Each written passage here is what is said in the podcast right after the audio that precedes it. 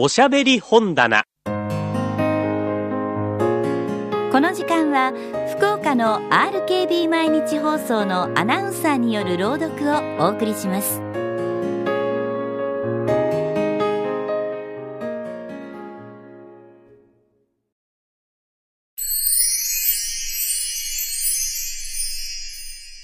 新見南吉赤とんぼ赤とんぼは3回ほど空を回っていつも休む一本の垣根の竹の上にちょいっと止まりました。山里の昼は静かです。そして初夏の山里は本当に緑に包まれています。赤とんぼはくるりと目玉を転じました。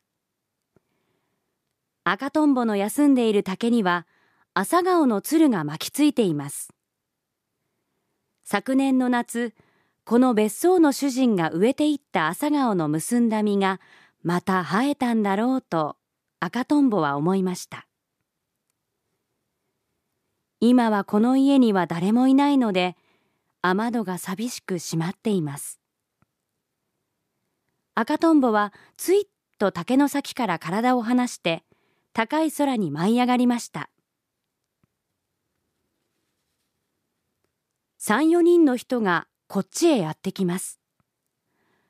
赤とんぼはさっきの竹にまた止まってじっと近づいてくる人々を見ていました。一番最初にかけてきたのは赤いリボンの帽子をかぶったかわいいお嬢ちゃんでした。それからお嬢ちゃんのお母さん荷物をどっさり持った書生さんとこう三人です。赤とんぼはかわいいお嬢ちゃんの赤いリボンに止まってみたくなりました。でもお嬢ちゃんが怒ると怖いなと赤とんぼは頭をかたげました。けどとうとうお嬢ちゃんが前へ来た時赤とんぼはお嬢ちゃんの赤いリボンに飛び移りました。あお嬢さん。帽子に赤とんぼが止まりましたよ。と書生さんが叫びました。赤とんぼは今にお嬢ちゃんの手が自分を捕まえに来やしないかと思ってすぐ飛ぶ用意をしました。しかしお嬢ちゃんは赤とんぼを捕まえようともせずまあ、あたしの帽子に嬉しいわと言って嬉しさに飛び上がりました。つばくらが風のようにかけていきます。かわいいお嬢ちゃんは今まで空き家だったその家に住み込みました。もちろんお母さんや書生さんも一緒です。赤とんぼは今日も空を回っています。夕日がその羽を一層赤くしています。トンボ、トンボ、赤トンボ。すすきの中は危ないよ。あどけない声でこんな歌を歌っているのが聞こえてきました赤とんぼはあのお嬢ちゃんだろうと思ってそのまま声のする方へ飛んでいきました思った通り歌ってるのはあのお嬢ちゃんでしたお嬢ちゃんは庭で行水をしながら一人歌っていたのです。赤とんぼが頭の上へ来るとお嬢ちゃんは持ってたおもちゃの金魚を握ったままあたしの赤と叫んで両手を高く差し上げました。赤とんぼはとても愉快です。書生さんがシャボンを持ってやってきましたお嬢さん背中を洗いましょうか。いや。だって。いやいやお母さんでなくっちゃ 困ったお嬢さん。書生さんは頭をかきながら歩き出しましたが朝顔の葉に止まって二人の話を聞いている赤とんぼを見つけると右手を大きくぐるーっと一回回しました妙なことをするなぁと思って赤とんぼはその指先を見ていました。続けてぐるぐると書生さんは右手を回します。そしてだんだんその円を小さくして赤とんぼに近づいてきます。赤とんぼは大きな目をギョロギョロ動かして書生さんの指先を見つめています。だんだん円は小さく近くそして早く回ってきます。赤とんぼはめまいをしてしまいました。次の瞬間。赤とんぼは書生さんの大きな指に挟まれていました。お嬢さん赤とんぼを捕まえましたよ。あげましょうか。バカ私の赤とんぼを捕まえたりなんかして山田のバカ。お嬢さんは口を尖らして湯を書生さんにぶっかけました。書生さんは赤とんぼを離して逃げていきました。赤とんぼはほっとして空へ飛び上がりました。いいお嬢ちゃんだなと思いながら。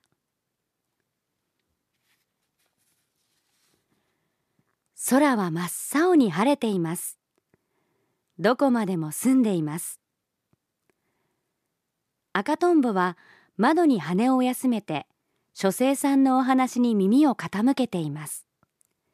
かわいいお嬢ちゃんと同じように。それからねそのトンボは怒って大雲のやつに食いかかりました。食いつかれた大雲は「痛い痛い助けてくれ!」ってね大声に叫んだのですよ。すると出てきたわ出てきたわ。小さな雲が雲のように出てきました。けれどもトンボはもともと強いんですから。片足から雲に食いついてとうとう一匹残らず殺してしまいました。ほっとしてそのトンボが自分の姿を見るとこれはまあどうでしょう。雲の血が真っ赤についているじゃありませんか。さあ大変だって。トンボは泉へ飛んでいって体を洗いました。が赤い血はちっとも取れません。で神様にお願いしてみると「お前は罪のない雲をたくさん殺したからそのたたりでそんなになったんだ」と叱られてしまいました。そのトンボが今の赤トンボなんですよ。だから赤トンボは良くないトンボです。書生さんのお話は終わりました。私はそんなむごいことをした覚えはないがと赤とんぼが首をひねって考えましたときお嬢ちゃんが大声で叫びました。嘘だ嘘だ。山田のお話はみんな嘘だよ。あんな可愛らしい赤とんぼがそんなむごいことをするなんて雲の赤字だなんてみんな嘘だよ。赤とんぼは本当に嬉しく思いました。例の書生さんは顔を赤くして言ってしまいました窓から離れて赤とんぼはお嬢ちゃんの肩につかまりました。まあ私の赤とんぼかわいい赤とんぼお嬢ちゃんの瞳は黒く澄んでいました。暑かった夏はいつの間にか過ぎ去ってしまいました朝顔は垣根に巻きついたまましおれました。スズムシが涼しい声で鳴くようになりました。今日も赤とんぼはお嬢ちゃんに会いにやってきました。赤とんぼはちょっとびっくりしました。それはいつも開いている窓が皆閉まっているからです。どうしたのかしら？と赤とんぼが考えた時玄関から誰か飛び出してきました。お嬢ちゃんです。あのかわいいお嬢ちゃんです。けれども今日のお嬢ちゃんは悲しい顔つきでした。そしてこの別荘へ初めて来た時かぶってた赤いリボンの帽子をつけきれいな服を着ていました。赤とんぼはいつものように飛んでいってお嬢ちゃんの肩に止まりました。私の赤とんぼかわいい赤とんぼ私東京へ帰るのよ。もうお別れよ。お嬢ちゃんは小さい細い声で泣くように言いました。赤とんぼは悲しくなりました。自分もお嬢ちゃんと一緒に東京へ行きたいなと思いました。その時お嬢ちゃんのお母さんと赤とんぼにいたずらをした書生さんが出てまいりました。では参りましょう。皆歩き出しました。赤とんぼはやがてお嬢ちゃんの肩を離れて垣根の竹の先に移りました。私の赤とんぼよ。さようなら。かわいいお嬢ちゃんは何べんも振り返って言いましたけどとうとう皆の姿は見えなくなってしまったのです。もうこれからはこの家は空き家になるのかな？赤とんぼは静かに首を傾けました。